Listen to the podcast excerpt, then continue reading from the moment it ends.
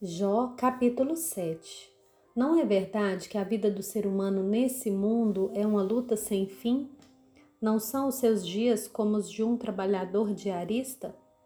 Como o escravo que suspira pela sombra, e como o trabalhador que espera pelo seu salário, assim me deram por herança meses de desengano e me proporcionaram noites de aflição. Ao deitar-me, pergunto: quando me levantarei? Mas a noite é longa e eu estou farto de me virar na cama até o amanhecer. O meu corpo está vestido de vermes e de crostas terrosas, e a minha pele racha e de novo forma pus. Os meus dias são mais velozes do que a lançadeira do tecelão, e se findam sem esperança.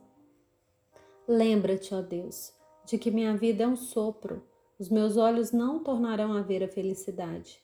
Os olhos de quem agora me vê não me verão mais. Os teus olhos me procurarão, mas eu já terei desaparecido.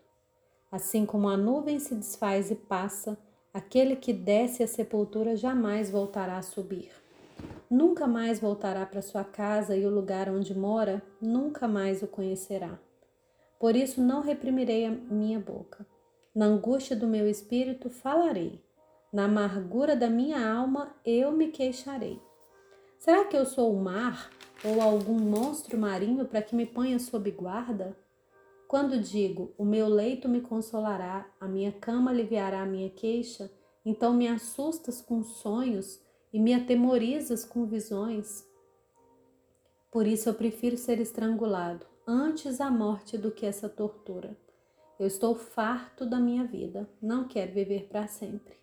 Deixa-me em paz porque os meus dias são um sopro. Que é o homem para que tu lhe des tanta importância, para que des a ele atenção, para que a cada manhã o visites e que a cada momento ponhas à prova?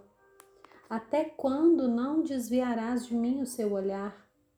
E até quando não me darás tempo de engolir a minha saliva? Se pequei, que mal fiz a ti, ó espreitador da humanidade porque fizeste de mim o teu alvo, tornando-me um peso para mim mesmo?